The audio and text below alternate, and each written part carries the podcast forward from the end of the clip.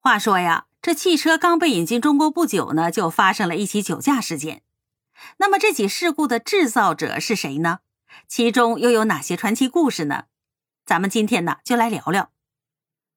辛丑条约签订以后，为了躲避八国联军，逃到了西安的慈禧太后回到了北京。一九零二年的时候，慈禧寿辰，时任直隶总督的袁世凯为了向太后表示忠心，从美国购入了一辆汽车作为寿礼。当时，据德国人卡尔本茨发明汽车呀，还不到二十年，这个玩意儿啊，可以说是个奢侈品，在中国更是难寻踪迹，足见袁世凯为了讨老佛爷的欢心，可谓是煞费苦心了。赠送给慈禧太后的汽车呢，被称为杜里埃汽车，由美国人杜里埃兄弟共同设计，是美国汽车工业的起步。根据当时的记载说，这是一辆黑色的木质车厢、黄色木质车轮与辐条、铜制车灯、实心轮胎、两轴四轮的敞篷汽车。车厢内呢有两排座位，前排座位是只能乘坐一人的司机座，后排是可以乘坐两人的乘客席。车厢的上方还撑着一顶由四根立柱支起的车棚，车棚的四周缀有黄色的丝穗。发动机被安置在乘客席座位的下部，发动机旁的齿轮变速箱把动力传递给后轴，最高的时速为每小时十九公里。生日庆典那天呢，文武百官、各国的使节云集紫禁城。此时的袁世凯立刻向老佛爷汇报自己赠送的寿礼。慈禧一听说这辆洋车不用马拉就能跑，感到十分的惊奇，于是呢，就让在场的德国司机去演示。当他看到风驰电掣的汽车发动的时候，非常的惊讶，于是呢就问德国人：“这车跑得这么快，要吃很多草吧？”这个杨司机呀，直率的回答说：“他不吃草，只喝油。”尽管听得一脸懵，可是慈禧太后啊，还是龙颜大悦，重重赏赐了袁世凯以及德国的司机。老佛爷看到这洋玩意儿啊，自然是非常的想尝试了。可是他对杨司机呀并不放心，于是就让李莲英去寻找会开车的国人。李莲英因而办起了中国最早的驾校，请杨司机为国人授课。听到可以为老佛爷开车，前来就读者络绎不绝。最后一位居住在哈德门附近的叫孙福龄的人脱颖而出，成为慈禧太后的御驾司机。而且呀，他还极有可能是第一个会开汽车的中国人。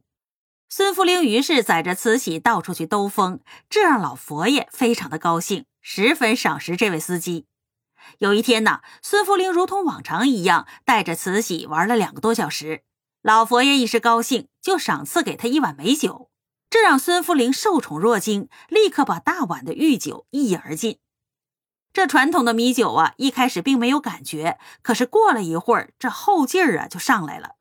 正在开车的孙福龄渐渐的感到头晕，四肢啊开始不听使唤了。忽然呢，有一名太监从他的面前闯过，由于酒劲儿的原因，他居然一时找不到刹车的位置。于是呢，这汽车向太监迎面撞去。可怜的太监还没有明白是怎么回事，就成了中国第一位死于酒驾的人。事故发生之后，有些对新事物心怀不满的守旧派大臣弹冠相庆。他们找到了把柄，而开始议论纷纷了。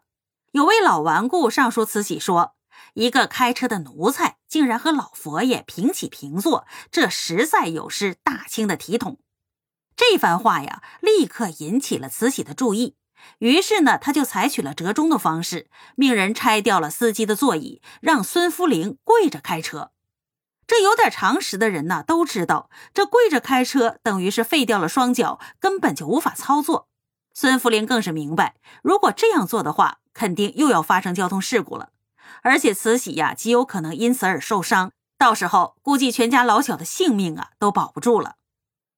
这为了保命，他只好使了诡计，用棉絮将汽车的油管堵死了，并谎称说这汽车呀坏了。由于清廷没有人掌握现代技术，根本就看不出其中的端倪，因而孙福龄的骗局得以蒙混过关。在获得了一些赏赐之后呢，孙福龄离开了皇宫。可是每日啊总是惴惴不安，于是举家迁徙到了南方，从此远离了帝国的权力中心。说真的，这个孙福龄啊，其实非常的幸运。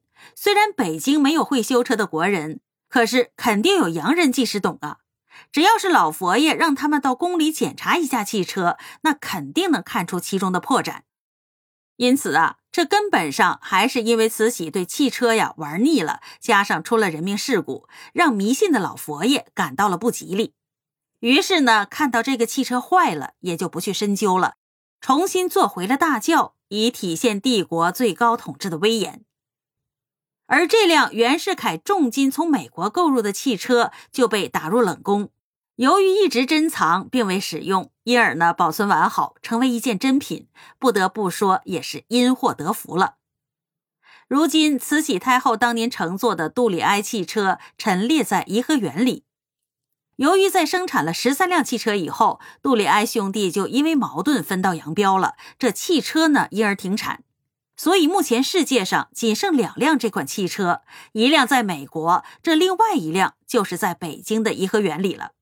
而这辆汽车无疑又是最珍贵的，因为它不仅是中国的第一辆汽车，还是慈禧太后的御驾。据说呀，德国奔驰公司曾想以高价购买这辆汽车，但是被中国断然拒绝了，足可见这辆杜里埃汽车的价值了。